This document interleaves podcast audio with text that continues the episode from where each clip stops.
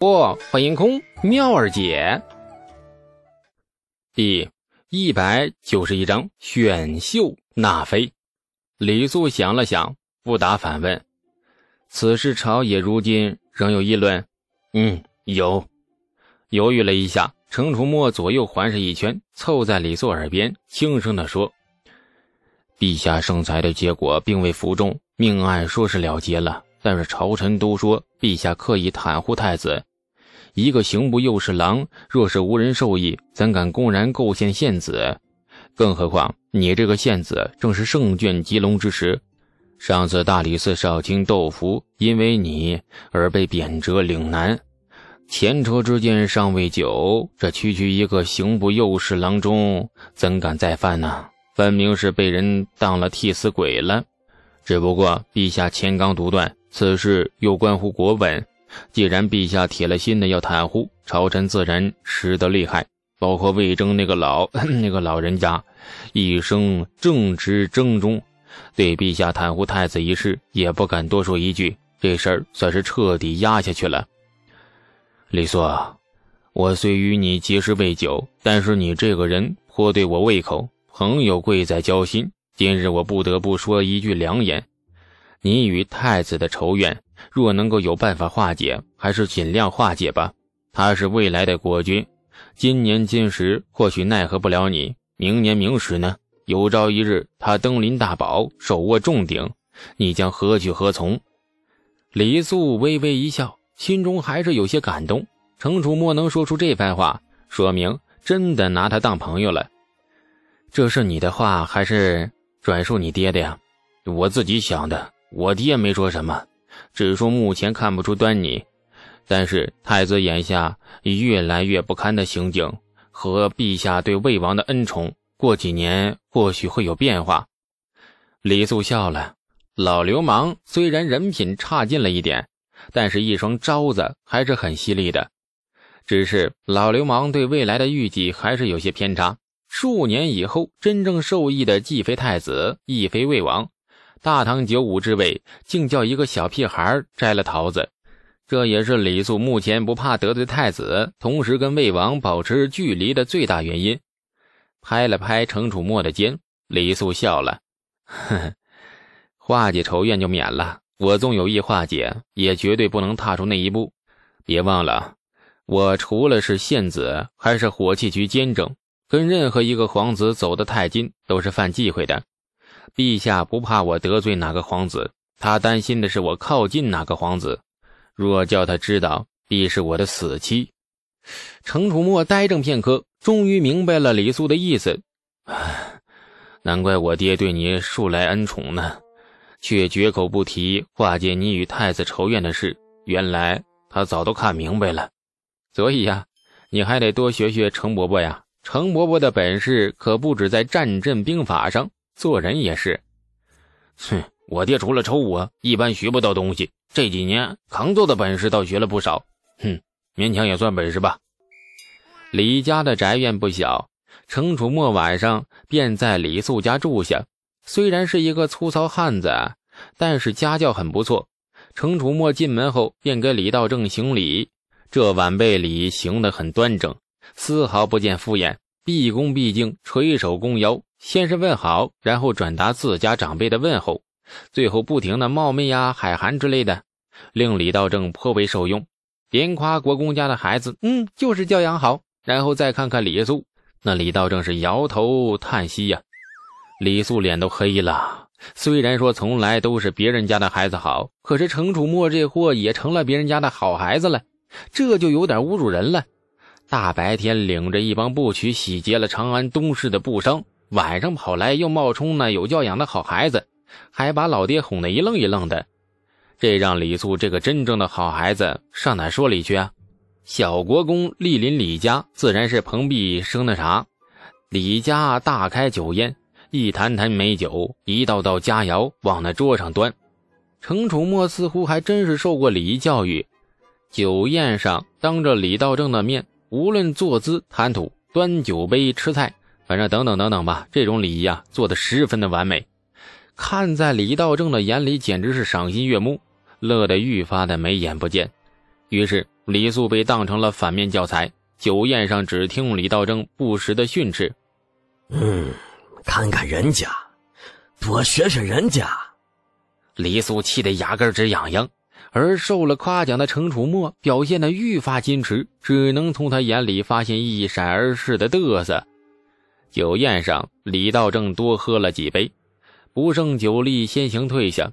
直到这时，程楚墨才恢复了本性，猛地一拍桌子：“哎，刚才喝的不爽利，来，咱兄弟俩好好喝几杯。”说完，这咂摸咂摸嘴，露出一脸淫笑：“哎。”美酒佳肴当前，为何不见歌妓舞妓助兴？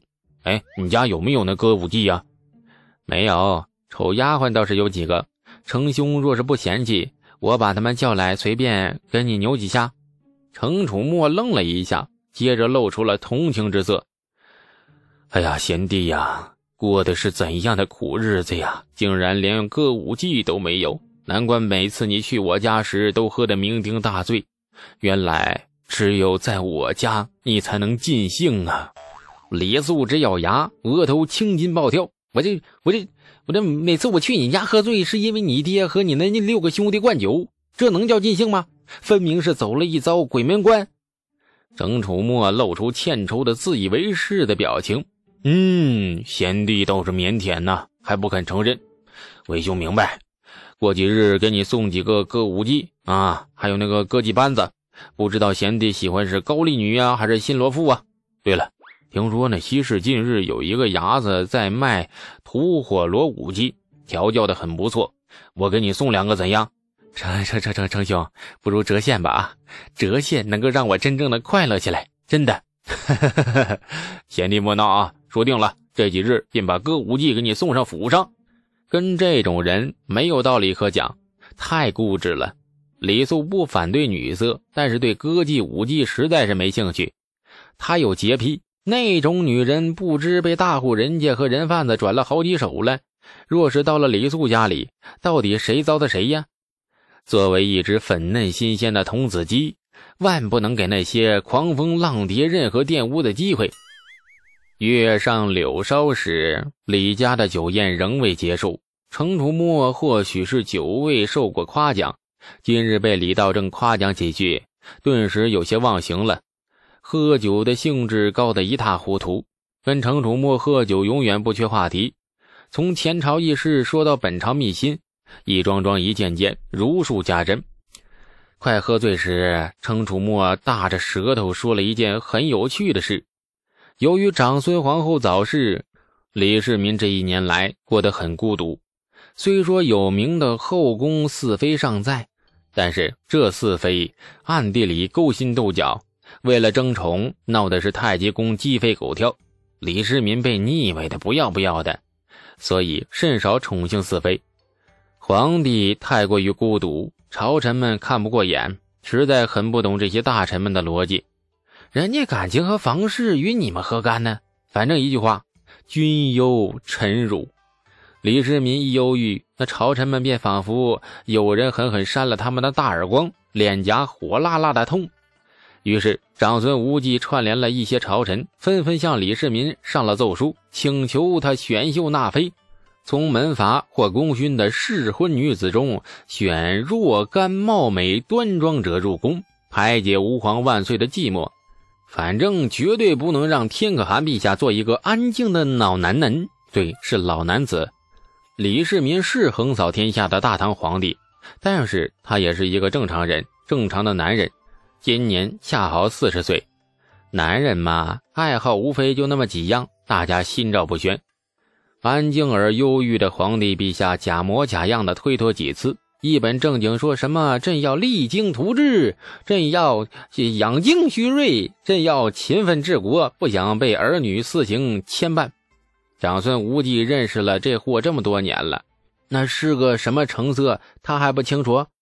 于是长孙无忌不停的盛情请奏选秀纳妃，李世民不停的推脱呀谢绝呀，君臣二人在朝堂上演出了一出出君臣圣贤的激情戏。看得素来正直的魏征恶心的不行啊！不过就是选几个女人进宫当星星的事啊，星星就是显示不出来，搞出了这么多名堂，要不要脸了？您还啊？要不要了？于是恶心的快吐的魏征也不得不入戏，跟着长孙无忌奏请了几次。最后一次上书时，说的很含蓄：“你再矫情下去，老臣可真的要反对选秀了。你差不多得了啊，赶紧洗白白，让美女快到你碗里去。”李世民也觉得再推脱就是矫情了，顺势赶紧答应下来，省得魏征那老货真的反对选秀，让他一番旖旎心思全部落了空。贞观十一年十一月，大唐皇帝在长孙皇后逝世一年后，开始遴选美女入宫。平心而论啊，作为丈夫，李世民也算得做做的不错了。当然，要求他从一而终，未免太不现实。相对而言，发妻逝世后一年才重新接纳美女入宫，已经算得上是有情有义了。李世民与长孙皇后是名垂千古的模范夫妻，史书所见所闻都是二人如何恩爱，李世民如何盛名，长孙皇后如何的贤惠。长孙皇后事后，李世民的真实想法不得而知，可是他确实寂寞了一年。若用最善意的猜测去揣度圣心，一个正负壮年的男人失去了发妻后，独自思念他一年，然后用力将他忘记，重新选择新的生活，亦算是一桩佳话。无论出于何种想法，李世民终究决定选秀纳妃。对这个决定最伤心的，莫过于是后宫的四妃。本来长孙皇后对他们来说，便是一座无法攀越的高山。你盼星星盼月亮，好不容易盼到她死了，四妃具有子女，又与李世民多年感情，正符合当皇后的所有条件，各自卯出吃奶的劲头，觊觎帝后之位，用可歌可泣的上进心填补一下空虚寂寞冷的人生。结果这杀千刀的啊，居然又选新的美女入宫，显然是不拿他们这四颗老葱蘸大酱啊！感谢您的收听，去运用商店下载 Patreon 运用城市，在首页搜索海量有声书，或点击下方链接听更多小说等内容。